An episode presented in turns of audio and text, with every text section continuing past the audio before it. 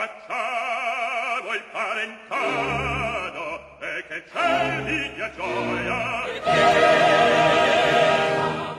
Friedensnoten. Kann Ehre ein Bein ersetzen? Nein. Oder einen Arm? Nein. Oder die Trauer über eine Wunde wegnehmen? Nein. Was ist Ehre? Ein Wort. Diese Anleihen aus Shakespeares Historiendramen zu Heinrich IV. finden Eingang in Giuseppe Verdis Oper Falstaff. Arrigo Boito verfasste das Libretto. Und dem nimmt sich für die Friedensnoten die Ethnologin, Religionssoziologin und Autorin Martha Kali an.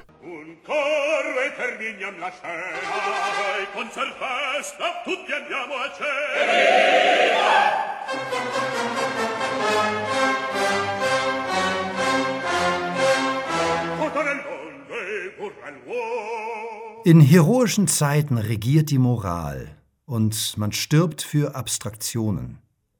Nein, besser, man lässt für Abstraktionen sterben.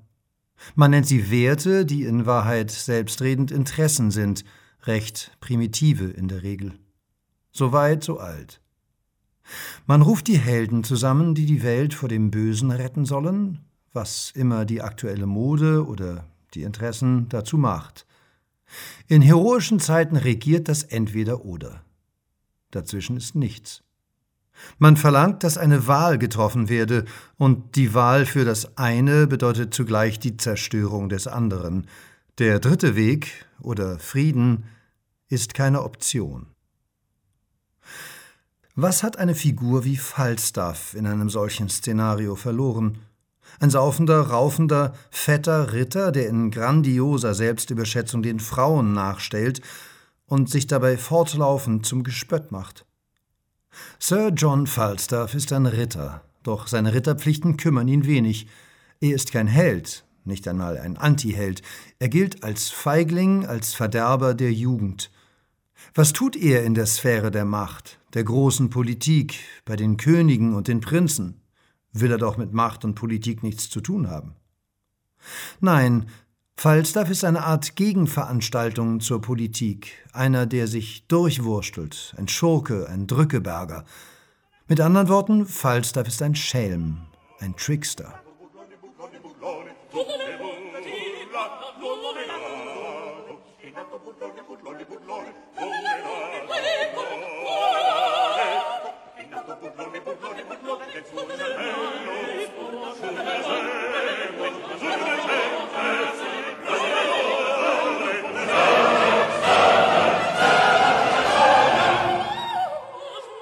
Falstaff's a rogue, yet he warms the heart, sagt A.R. Humphreys. Er versteckt sich in Körben und hinter Paravents. In einem Kampf stellt er sich lieber tot, als den Heldentod zu sterben, der ihm wegen klarer Unterlegenheit sicher gewesen wäre. Falstaff ist kein Held und bleibt am Leben. Falstaff, der Trickster, gewinnt seine Lebensenergie aus dem Menschenmöglichen, das in den großen weiten Gewändern des Universums zu Hause ist und das in einem tödlichen Entweder-Oder als Oktroi jämmerlich erstickt. Falstaff, der feige, quasi desertierende, komische Dicke, konfrontiert uns mit der Frage, was denn wohl heldenhaft sei. Mit fliegenden Fahnen gegen einen übermächtigen Kontrahenten in die Schlacht zu ziehen und zu sterben? Oder doch lieber die Kunst der kreativen Subversion zu üben, wie unelegant auch immer? Zitat Can honor set to a leg? No. Or an arm? No. Or take away the grief of a wound? No. Honor hath no skill in surgery, then? No. What is honor? A word. What is in that word, honor?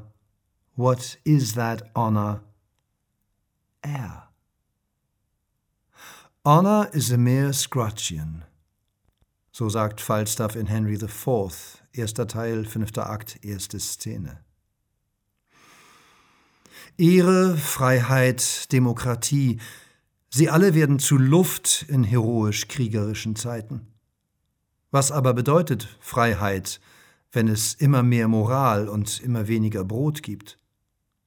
Moral und Werte und verwandte Plastikwörter wärmen für eine kurze Weile die kalten Seelen derjenigen, die andere zu Krieg und Heldentod verurteilen, bis auch sie feststellen müssen, dass die Moral seit jeher eine trügerische Verbündete ist und dass man sie nicht essen kann. Ehrpusseligkeit ist nicht die einzige Konvention, die Falstaff in Frage stellt. Anstatt für den Krieg eine ordentliche Truppe zusammenzustellen, wirbt er zerlumpte Söldner an und entlässt diese Ragtag Army auch gleich wieder. Ist das nicht eine wunderbare Idee? Was aber tut er da? Ist das politische Vernunft? Was soll das sein? Heißt politische Vernunft Krieg führen? Das Gefühl haben zu wollen, mit den großen Jungs spielen zu dürfen? Die, by the way, noch trügerischer sind als die Moral? Falstaff weiß, dass es im Krieg keine Gewinner gibt und dass die Zerstörung von Feinden weit davon entfernt ist, dem eigenen Leben irgendeine Art von Bedeutung und Sinn zu geben. Man sollte sich aber davor hüten, alle die Grausamkeiten andauernde Kriege mit der Natur des Menschen oder gar der ganzen Menschheit erklären zu wollen, wie es derzeit häufig von zerknirschten Wohlmeinenden vorgetragen wird, die im Geschichtsunterricht gefehlt haben. Die berühmt-berüchtigte Hobbes'sche Erfindung ist eine Beschreibung von Vorkommnissen in seinem zerrütteten England, eine Erfindung, die die Grausamkeiten dem menschlichen Wolf andichtet, während die wahren Übeltäter und Profiteure davonkommen. Falstaff, der komische Nichtheld, kümmert sich keinen Deut um hehre Moralität und um abstrakte Werte. In der Komödie und manchmal sogar im Königsdrama zeigen die Falstaffs dieser Welt die Fähigkeit der Menschen zu überleben und die Fortdauer des Lebens selbst zu feiern. Sie zeigen eine ganz und gar unheroische Form von Widerstand, der ausgesprochen subversiv ist, der es versteht zu täuschen und sich zu verstellen und auf vielen verborgenen Wegen sein Ziel erreicht. Ein Widerstand, der keine Schlagzeilen macht und der sich ums Überleben kümmert, was keineswegs trivial ist. Das ist die Komödie auch nicht. Am allerwenigsten übrigens der Schelmenroman, der seinen Ursprung in Zeiten des Krieges und bitterster Armut, der Kriminalisierung der Armut und der Hexenverfolgung hat, einer Zeit, die eine bekannte europäische Selbstvergewisserungserzählung als Renaissance bezeichnet. Es sind die Falstaffs, die die richtigen Fragen stellen, besonders in Zeiten, in denen die Komödianten zur Obrigkeit überlaufen und ihre Scherze auf Kosten derjenigen machen, die nichts mehr zu lachen haben – wie es dieser Tage geschieht. Wenn Plädoyers für Frieden als kriegerischer Akt gewertet und in politische Schmuddelecken geworfen werden, wie es dieser Tage geschieht. In solchen Zeiten ist ein Gemeinwesen in tödlicher Gefahr. Heroische Zeiten mit ihrer abstrakten Prinzipienmoral, mit ihren unterkomplexen Freund-Feind-Dichotomien, ihrer Geschichtsvergessenheit, ihren Diffamierungen und Verleumdungen und ihrem Vernichtungswillen sind in Wahrheit erbärmliche Zeiten, voller tumber Zivilisationsverweigerung, primitiver Figuren mit primitiven Bedürfnissen. Zeiten voller Feigheit und Angst vor dem wirklichen Leben, vor seiner Kakophonie und seiner unberechenbaren Unübersichtlichkeit.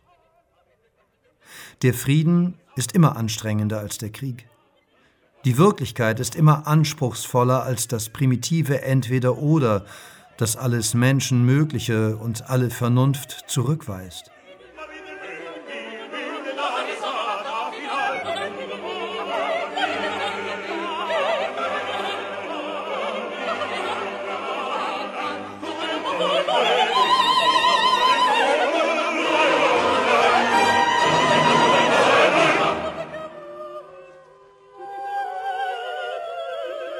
Gegen Ende der Ilias trifft der übergroße Held Achill auf Hektor, der versucht, einen Streit auf zivilisierte Art zu beenden. Doch Achill hat kein Interesse am Frieden. Er weist Hektor zurück, indem er ihm kurzerhand das Menschsein abspricht. Es gibt keinen Schwur zwischen Mensch und Wolf oder Wolf und Lamm, lässt Achill ihn wissen. Der Held, der bis weit in die Neuzeit hinein Rollenvorbild für junge Männer von Stand war, besteht darauf, der Jäger zu sein und Hektor seine Beute, eine Beute, die nicht menschlich sei.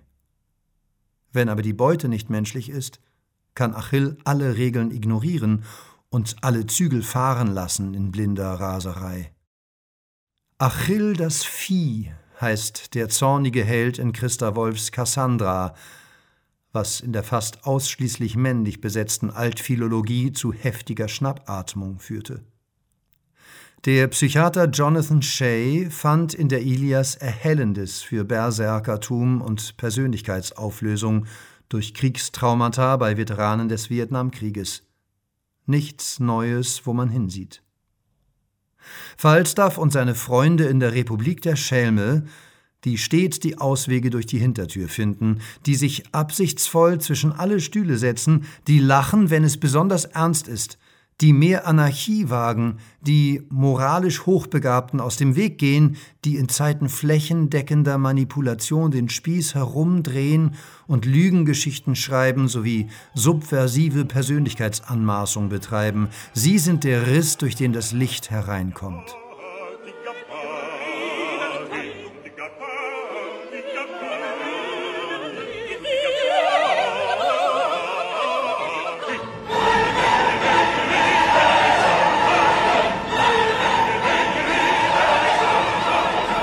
Schelme und Trickster gibt es überall auf der Welt, im Unterschied zu Helden. In klugen Kulturen lässt man sie ihre Arbeit tun. Eine davon ist, den Helden zu zeigen, wie strunzdumm sie sind. Wie es auch Falstaffs Freund Yossarian in Joseph Heller's Catch-22 tut. Du redest davon, wie der Krieg gewonnen werden kann, und ich rede davon, wie der Krieg gewonnen werden, ich aber am Leben bleiben kann.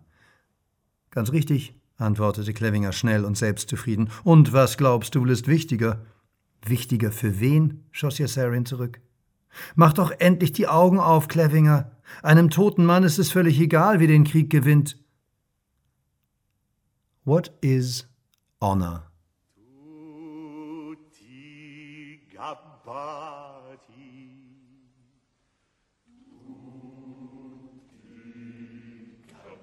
Tutti gabbati.